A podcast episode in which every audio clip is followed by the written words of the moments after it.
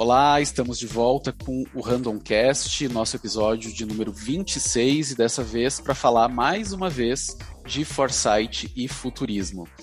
A gente traz nesse episódio para a conversa os impactos que a Covid-19 eh, causaram nesse planejamento de futuro.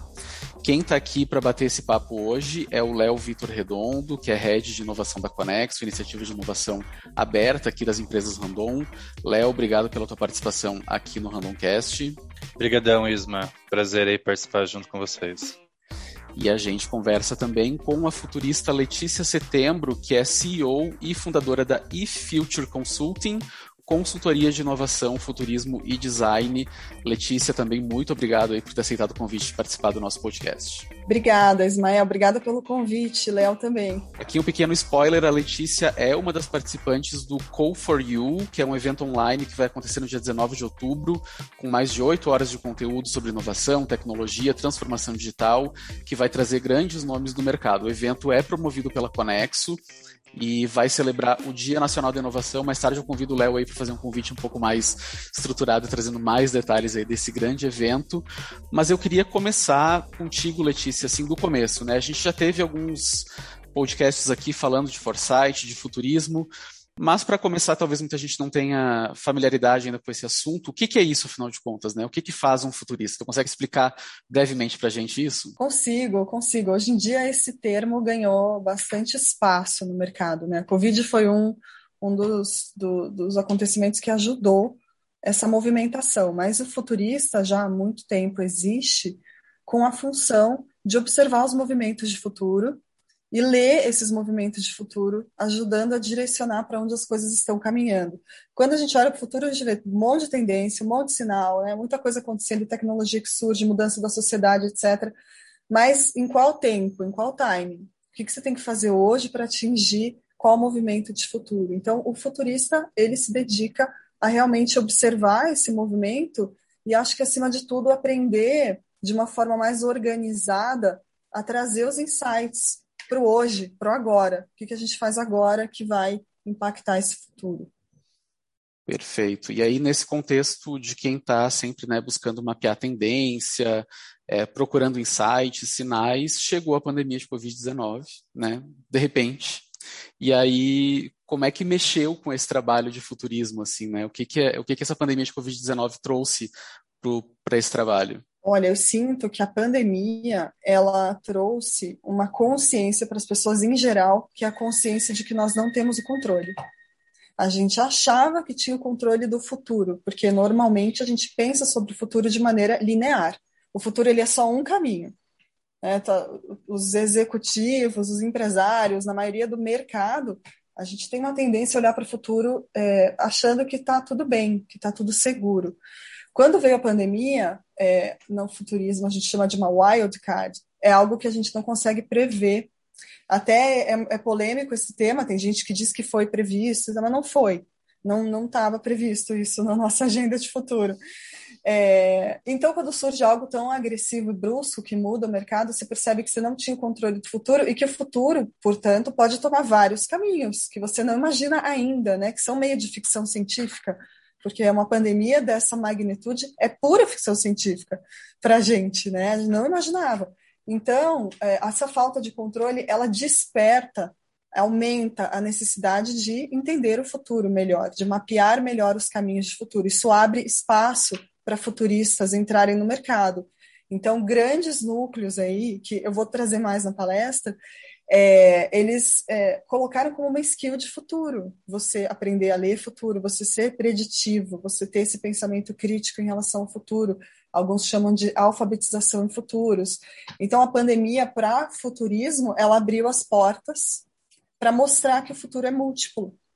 Ele não é linear. Ele não é só o caminho que você previa, ele pode ter vários caminhos. E como navegar nisso tudo é realmente a skill que começa a surgir e que o futurista começa a ajudar empresas a construir né, uma cultura, acima de tudo, eu acho que é uma cultura, uma cultura de predição, uma cultura pró-futuro. Né?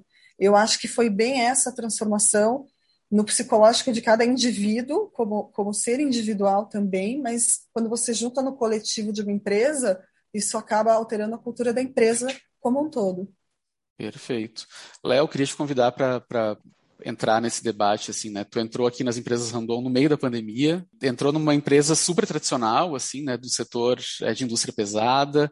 Como é que está sendo inovar nesse contexto de pandemia numa indústria tradicional? Eu não usaria a palavra tradicional, assim, até porque eu fui surpreendido é, positivamente em vários aspectos, né? Eu acho que a empresa, as empresas Randon têm um legado, né? É uma empresa consolidada. E claro, pela sua trajetória aí de mais de 70 anos, tem aí alguns traços culturais, comportamentais e de trabalho que precisam, com certeza, sempre estar sendo revistos e evoluírem, né, serem desenvolvidos. Então, acho que a máxima que o caminho que trouxe as empresas andam até aqui não garante o futuro, né, para trazer o tema de futurismo, isso tem que ser incorporado até como uma autoconsciência, né? Eu gostei da consciência que a, a Letícia trouxe, esse entendimento uh, do futuro, do entendimento das possibilidades e principalmente de projetar um futuro desejável, nos coloca numa postura de protagonista, né, de, de fazedor, de realizador e não apenas de observação. Então, eu acho que entendendo esses traços e essas características de uma empresa consolidada e grande, né, porque o porte das empresas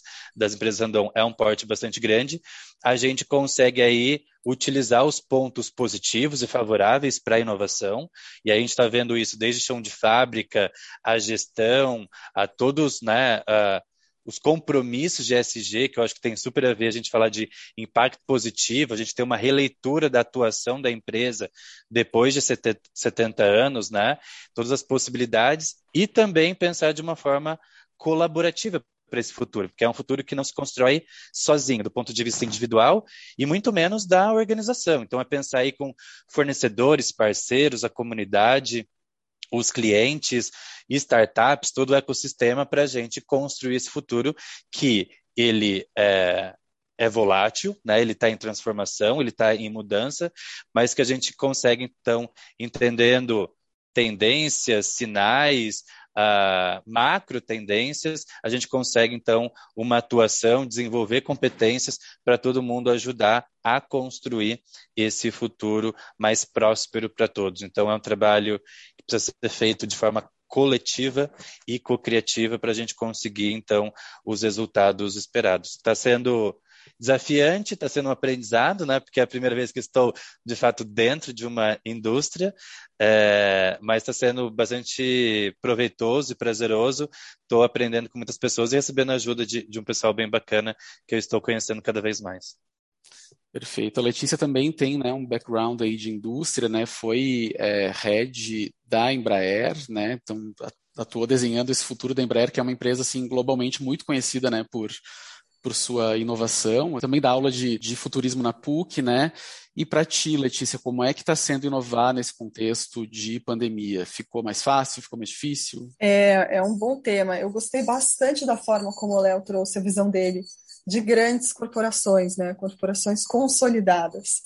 É, eu, eu atuo bastante nesse nicho, né? É, eu sinto que, que o meu papel cabe muito em ajudar a transformar esses grandes navios também. Na minha experiência durante a pandemia, o que eu senti de grandes corporações, é, e, e, principalmente desse setor né, de indústria, de, de, peso, e da minha experiência na Embraer também, é que é, existe um momento agora para elas, uma oportunidade de fazer um pouco do que o Léo falou, que é olhar para trás e falar o que, que foi bom que eu já fiz, qual é a minha fórmula de sucesso do passado e aprender a valorizar o que deu certo. Então, sempre tem aprendizado do passado. É, é, é, é mentira quando vem aquele inovador da disrupção e fala: não, esquece tudo que você já fez. Não esquece. Tem um legado que as pessoas trazem. Então, aquele colaborador que trabalha lá há 30, 40 anos, ele tem é, um valor incrível, ele só precisa de uma mudança de mindset para o futuro. Mas o que ele traz, nenhuma outra pessoa dentro da companhia traz. Então, na pandemia, o que eu vi acontecendo é isso: essas pessoas que, que trazem a história da empresa com elas também, que tem uma cultura robusta, essas empresas consolidadas, é, começam a se abrir para trabalhar de outras formas. Por exemplo, Open Innovation é uma forma desafiadora de trabalhar, às vezes. Então, começam a se abrir para uma prototipagem mais rápida, começam a se abrir para uma experimentação mais veloz, para olhar um pouco mais para o cliente e vão aprendendo essas maneiras de trabalhar para o futuro. Então, aquilo que, por exemplo, que eu já ouvi né, em, em corporação consolidada, ah, mas essa startup é uma empresa de garagem. Às vezes a startup faturava mais do que a empresa consolidada. Aí você tem que explicar, né? Olha, na verdade não é bem assim.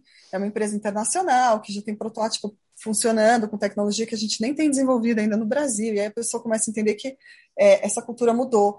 Então eu senti muita abertura para essa mudança cultural é, abertura para aprender um pouco mais sobre o futuro e entender que é possível propor caminhos, que isso é muito interessante. Então, o, as grandes corporações, as consolidadas, elas têm potencial de ser shaper do futuro. Elas têm influência. Elas criam esse futuro também. Não é só que você vai seguir as tendências, você projeta como você gostaria de moldar mercados. Às vezes a gente trabalha com, com empresas que são líderes globais do setor delas. Isso é poderosíssimo. Se elas tomam uma iniciativa para um caminho, elas abrem as portas para o mercado inteiro. Então, eu senti um pouco mais de abertura nesse sentido. As empresas é, que eu tenho trabalhado, que são consolidadas também, elas começaram a buscar esse tema, é um tema de futurismo, né? Porque uma empresa me buscar como essa, ela está arriscando trazer coisa nova, e ela quer normalmente capacitar a companhia para criar esse mindset, porque o ideal realmente é que a companhia esteja pulverizada nesse mindset para todo mundo ajudar nesse processo de transformação, não é de um dia para o outro. Essas empresas que são grandes, elas têm aí um processo de transformação que tem que ter paciência. Não dá para né, quebrar um sistema simplesmente, porque envolve questões é, burocráticas envolve, como eu falei, questões sistêmicas, envolve questões de organograma, de estrutura. Então, tem muita coisa que dá para ser alterada dentro de uma corporação que às vezes tem uma estrutura é, mais é, consolidada ou até mais tradicional, em alguns casos, internamente, que podem mudar para permear uma inovação mais fluida, né? conseguir navegar melhor. Então, eu senti que houve bastante transformação interna nessas nessas empresas e, e, eu pude participar de vários cases legais nesse sentido que muito me surpreenderam. A abertura das empresas para isso me surpreendeu bastante. Então, isso que eu tenho percebido ultimamente, pós-pandemia e durante a pandemia. E até uma, uma questão assim, a Covid trouxe uma ruptura, né? E às vezes não é nem tanto uma questão de abertura, mas de exigência, né? Hoje eu vejo, por exemplo, com a questão de relações de trabalho, né? Muitas empresas não tiveram escolha a não ser é, que não fosse trabalhar em home office e pensar em novas formas de trabalho que hoje já estão se consolidando para se tornar um, não uma nova forma de trabalho, mas uma forma comum, né? E nesse processo de ruptura, assim, de ter que fazer decisões muito sem ter para onde ir, não tem muita escolha, assim, né? Quais são esses riscos também, né, dessa, de inovar dessa forma, assim, né? É, tem, tem alguns riscos envolvidos, né? Uma empresa, é, tem que ter ali um, um, framework, uma maneira organizada interna, né, de conseguir arriscar. Então, parte de um budget direcionado para a inovação tem que estar ali sendo pensado para você poder eventualmente queimar aquele budget com experimentos. O que acontece de risco que eu sinto dessas empresas é que às vezes falta um planejamento, né, desse framework de inovação, de uma organização para a inovação interna, em que acaba dando tiro para todo lado, ou, ou, ou fica naquele. É, tudo é prioridade, então ah, eu ouvi falar de blockchain, então eu vou investir, vou investir em blockchain porque eu ouvi falar, mas ainda não entendeu se aquilo é uma hype e vai passar ou se aquilo de fato traz benefício para o negócio. Então, essa análise do potencial de negócio, realmente, do potencial de retorno de novas tecnologias, tecnologias emergentes, é uma coisa que é, às vezes não dá tempo de assimilar, e às vezes acaba dando tiro no escuro, né? Fica aquela coisa, né? já, já tive experiência com ah, laboratório de inovação, e aí sai em revista, sai em todo lado, mas aí quando você vai ver, investe em uma série de tecnologias que não trazem benefício para o negócio. Então, é, até que ponto você precisa inovar porque é necessário, mas você não sabe o que você está fazendo e não está trazendo valor para o negócio, isso é um risco ruim de trabalhar com inovação né? E até que ponto, sim, você começa a trabalhar sabendo para onde você está indo, você estuda, né? Tem que estudar e tem que capacitar as pessoas para entenderem essas tecnologias e buscarem oportunidades que façam sentido e começarem a estruturar dentro da companhia é, toda essa visão holística né, de processos, estruturas que vão dar suporte para a inovação. Não adianta, por exemplo, uma empresa, como, como acontece, é um risco para a inovação ultimamente, de, ah, então eu tenho que trabalhar com o Innovation porque está todo mundo trabalhando. Ok, mas eu não estruturei um, um fast track de compras, o meu jurídico não entende uma startup, sabe? Aí você começa a bater na parede, porque você quer trazer startup, mas aí você não tem a estrutura interna para abraçar esse, essa nova forma de trabalhar. Da mesma forma, você quer prototipar, você quer ali uma squad, você quer um time dedicado, você quer prototipar. Ah, mas a empresa não quer investir numa POC, ou a empresa não quer alocar um, valor para você prototipar. E aí, como é que se prototipa? Então, tem muito, muito se fala, e às vezes não se olha para dentro para espelhar a estrutura e o processo correto para dar espaço. Olhando para riscos, isso acaba gerando uma série de problemas internos, porque a pessoa ou não inova, de fato, ela não vai conseguir, ou ela tem que ser aquela pessoa que implora um budget pela corporação, ou ela lança algo prematuro no mercado e que também vai ter um feedback negativo de marca, ou ela vai arriscar sem saber o quanto ela podia arriscar, que isso é um problemaço. Então tem que saber quanto de budget você tem para risco, quanto de budget você tem para investir em novos mercados, quanto de budget você tem para manter o core business. Então dividir melhor e arriscar com consciência, eu acho que, que é o que, que diminui o risco para a inovação hoje em dia, né? Porque na aceleração, como eu falei, uma transformação normalmente de mindset que vai é, suportar tudo isso. E ela não é tão rápida a gente não muda rápido, né? a, gente, a gente aprende, a gente experimenta, então tem que ter uma dosagem aí. E aí a gente tratou aqui um pouquinho, né, de, de como inovar nesse contexto de pandemia, assim, mas é, o título da tua palestra ali no, no Call for You fala sobre inovação numa era pós-Covid. Como futurista, assim, né, o que que tu considera uma era pós-Covid, né? Que mundo é esse que se desenha para o depois da pandemia? Boa pergunta. Ninguém sabe o depois da pandemia. Mas eu, é, eu diria que essa era pós-pandemia essa era em que a gente já integrou algumas percepções, algumas consciências. A gente integrou essa questão do futuro ser incerto, a gente integrou a questão de, de cuidados com a saúde, a gente integrou impacto de futuro. Isso é uma coisa super interessante. A gente não foi exatamente criado imaginando os impactos do que a gente faz hoje. Tanto que as corporações hoje criam os impactos que a gente vê, que nem sempre são muito legais para o meio ambiente. Então, o SG ganha força. Isso tudo é, ganha força historicamente porque nós não tivemos o mindset de olhar para o futuro pensando em impacto. Então, vai criar-se a consciência de o que eu faço hoje impacta como futuro. A questão do design circular, tudo aquilo que olha para o ciclo de vida completo do que você está criando, impacto social, impacto ambiental, impacto econômico. Então, vai ter uma percepção maior disso. Isso eu acho que é um resultado do pós-Covid e que vai impactar as inovações, é claro. As inovações vão mudar de figura, né? Imagina se fazer uma super inovação que é negativa para o meio ambiente. Isso não vai existir mais.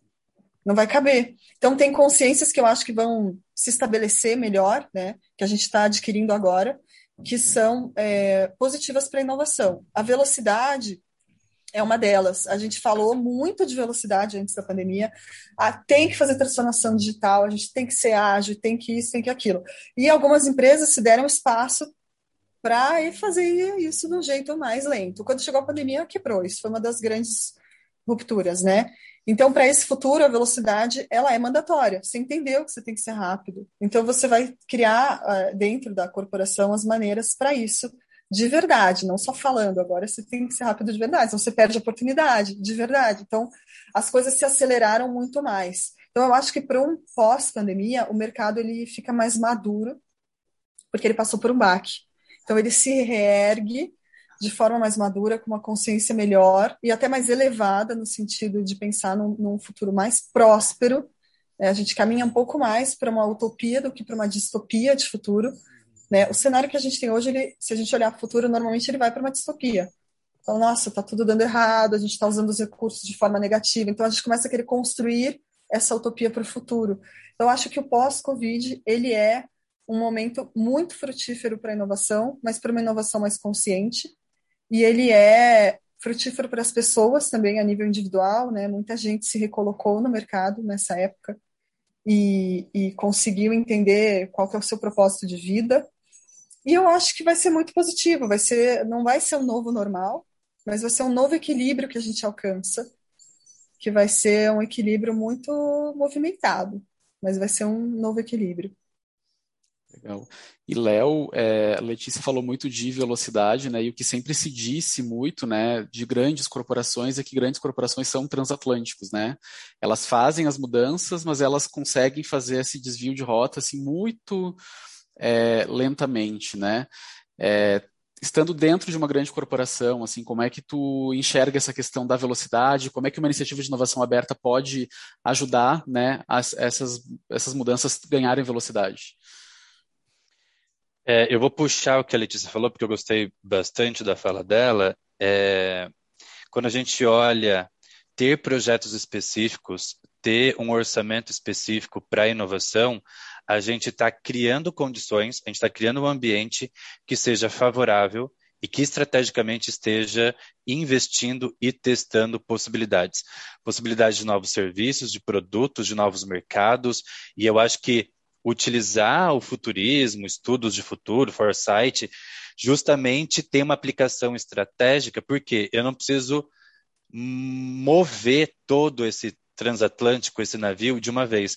Eu posso estrategicamente lançar alguns jet skis uh, no mar, testar e verificar se aquele é um bom caminho, se aquela é uma boa direção, e isso vai impactando e disseminando novas práticas, novas culturas, novos comportamentos para o negócio. Em alguns casos, esse jet ski, que pode ser uma iniciativa de inovação aberta, uma iniciativa de inovação interna, pode ganhar uma relevância e uma importância tão grande que ele mesmo vai se tornar um próprio projeto grande de inovação, uma própria empresa, como uma, uma spin-off em alguns casos. Então, a gente tem que conseguir criar condições para utilizar isso. E, como muito bem falou a Letícia, não apostar todas as fichas em um único caminho, né? Então, acho que ter um portfólio de inovação, trabalhando internamente para modificar culturas, práticas desse navio, em alguns casos entender que eu quero investir em algum mercado, que eu não tenho conhecimento,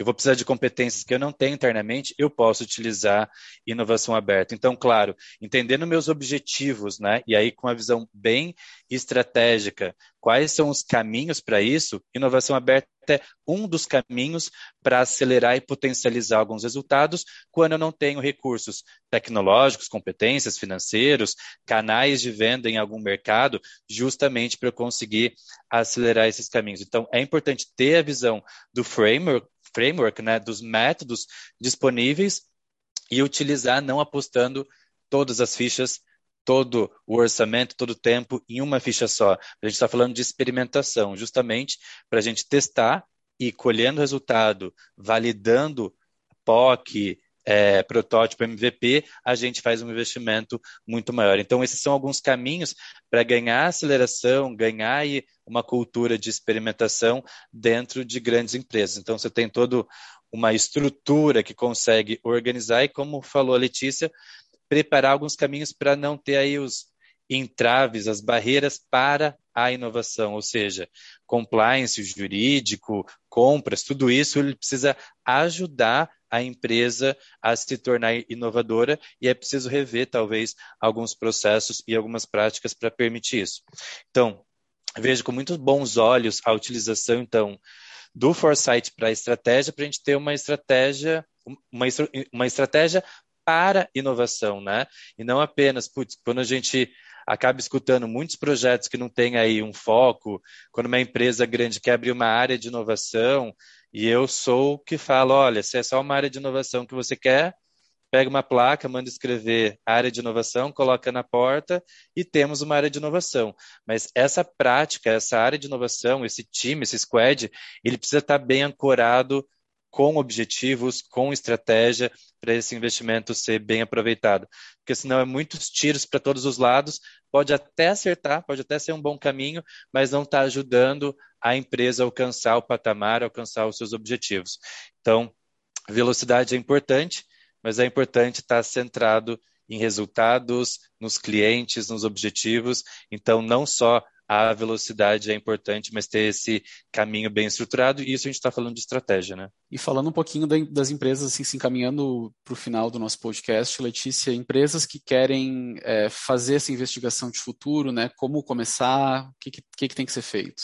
Legal, legal. Tem que, tem que começar a caminhar bem para o que o Léo falou, né? A, a ferramenta de foresight estratégico é uma delas. Então, surgem ferramentas novas. A gente está muito acostumado com algumas ferramentas de inovação, por exemplo, o Design Thinking, né, que é super já abrangente no mercado e é super legal para você trabalhar inovação. O que começa a surgir são metodologias que também dão suporte para você desenhar cenários de futuro, por exemplo. Então, para você estudar esse futuro de uma maneira organizada e para você criar o futuro que você deseja, começam a surgir essas metodologias de estudos de futuro, e são várias. Tem algumas que envolvem ficção científica, como design fiction, tem outras que vão desenhar diferentes tipos de cenário, então você pode desenhar um cenário provável, plausível, desejável, ou você pode desenhar cenários com arquétipos de, por exemplo, é, inovação e transformação, ou arquétipo de, de, de colapso, né, um cenário ruim. Então, você estuda esses cenários para você entender quais são as possibilidades de futuro. O que eu costumo indicar para empresas é o seguinte: primeiramente, desenhar cenários de futuro. E desenhar esses cenários de futuro para ajudar, por exemplo, no planejamento estratégico da companhia. Normalmente, uma empresa faz um planejamento estratégico curto prazista, a gente fala, olhando ali, ah, é próximos dois, três anos só. Não quero olhar para depois, não vou olhar. Você fala, não, olha um pouquinho além, porque isso impacta o seu hoje. É um exemplo disso na Embraer, por exemplo. Eles, eles terão o táxi aéreo do futuro, né? o Evitol. Só que o Evitol é uma grande inovação, é uma grande oportunidade que surge dentro dos próximos 10 anos. Se você não olha para um, 10 anos, você não consegue conseguir, você não consegue projetar o Evitol hoje. Você tem que começar hoje a prototipar isso. Você tem que hoje investir em tecnologia, você tem que hoje fazer parcerias com startups que estão criando, por exemplo, o controle do espaço aéreo, né? Estão criando a bateria elétrica e etc. Então, é, alguns casos de inovação você tem que olhar adiante para saber como você se posiciona naquele futuro. Você vai diversificar seu portfólio na sua cadeia de valor. Você perde valor no futuro, onde você está, se você faz, por exemplo, hardware. No futuro, será que você ganha mais fazendo software? Ou serviço, ou as a service? Então, existe muito caminho para mudança no futuro. E quando você cria cenários, você consegue mapear esses caminhos. Isso que é interessante. Então, a gente aconselha é, essas companhias a trabalharem com desenho de cenários e também capacitarem as pessoas. Então, a gente capacita para mudar o mindset, primeiramente, né? explorar esse mindset de futurista também, aprender a navegar em tendências. Então, existem tipos de tendências. Existe a macro, existe a mega, existe a micro. Pensa disso tudo. Tudo caminha no mesmo tempo, né? Como é que você monitora? Então, criar uma área de monitoramento, criar esse radar dentro da empresa, criar a cultura preditiva. Então, tem uma série de, de ações que permeiam uma estruturação para trabalhar dessa nova forma. Então, já existem empresas que anualmente rodam desenho de cenários para é, complementar planejamento estratégico, por exemplo. E essas mesmas empresas, dentro delas, já existem áreas de foresight ou áreas de futuro né, recentemente, é, uma, uma grande corporação lançou uma diretoria de futuros. Então, elas têm criado esses movimentos internos para ter radar e começar a explorar melhor. E essas áreas normalmente nutrem as unidades de negócio, que estão muito focadas, por exemplo, em core business, business as usual. Então, elas vão nutrindo essas áreas e participando. Não é que a, a área fica ali, ah, eu tenho domínio da tendência, só eu sei o futuro. Não vocês das outras áreas vão participar comigo de vários workshops, a gente vai contribuir, nós vamos juntos criar essa visão de futuro, porque não adianta você olhar lá para frente, por exemplo, vou contratar um reporte de tendências, eu quero um report e um report generalista. Só que aí você olha e não consegue casar ele com o seu negócio o seu negócio tem que ser é, é, tailor-made, você tem que fazer o seu futuro, você tem que criar o seu cenário, para você saber como navegar de forma estratégica lá. Então, é uma mudança um pouco de, de maneira de trabalhar. E para isso, tem essas ferramentas que são bem legais, são sempre muito atualizadas, por exemplo, por Stanford, por Houston e outros institutos por aí estão olhando para isso, atualizando maneiras de fazer isso.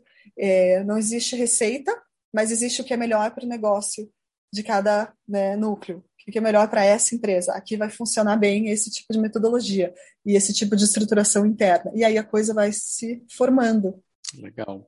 Até com convite, quem está mais interessado nesse assunto, tem dois episódios aqui no Randomcast. Um que fala sobre né, o, a área de foresight aqui das empresas Random e como a empresa olha para essa questão do futurismo dentro do planejamento estratégico, e também o planejamento da área de serviços financeiros, que olhou para o futuro do dinheiro. Então, procura ali foresight, futuro do dinheiro, aqui no Randomcast, você vai achar mais conteúdo sobre isso.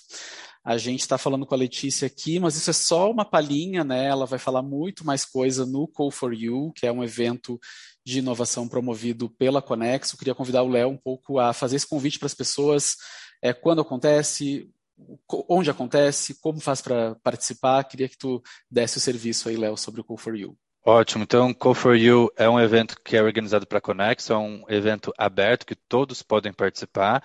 É um evento de fato que a gente entrega Conexo para as pessoas e, claro, a gente não consegue fazer isso sem parceiros, sem uma visão externa. Então, a gente fala que é um evento para a gente fazer benchmarking, saber como as empresas estão lidando, estão trabalhando com inovação, quais são as ferramentas e frames que estão utilizando e todo o evento ele passa pelos pilares do manifesto da Conexo. Né? Então, na Conexo a gente trabalha sempre com colaboração, com cocriação e coexistência e todos juntos trabalham rumo ao futuro, né? Então, os conteúdos eles vão uh, navegar por esse por esses temas. Então, a gente vai entender aí quais são os resultados que essas empresas estão tendo trabalhando com inovação, como elas estão lidando e atuando com inovação aberta, com intraempreendedorismo, com projetos internos. Então, a gente vai ter aí Cubo falando sobre o ecossistema e o hub, é um dos hubs mais uh, relevantes da América Latina.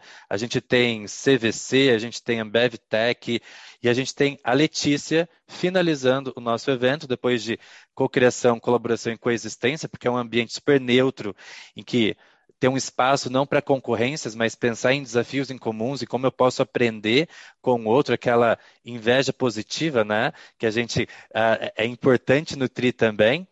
E a gente finaliza passando por, por, esses temas, olhando para o futuro. O que, que a gente vai fazer a partir do momento em que o evento termina? Como que a gente vai criar estratégias e, de fato, executar projetos para conseguir alcançar esse futuro desejável, que não é só trabalhar, putz, ouvir sobre blockchain, inteligência artificial, transhumanismo e estou colocando tudo isso dentro da minha salada. É muita tendência, é muita tecnologia, mas que de fato qual é a relevância, qual é o propósito que eu vou atuar e como essas tecnologias, como essas tendências têm um impacto como posso utilizar essas tendências para conseguir então ter uma atuação relevante.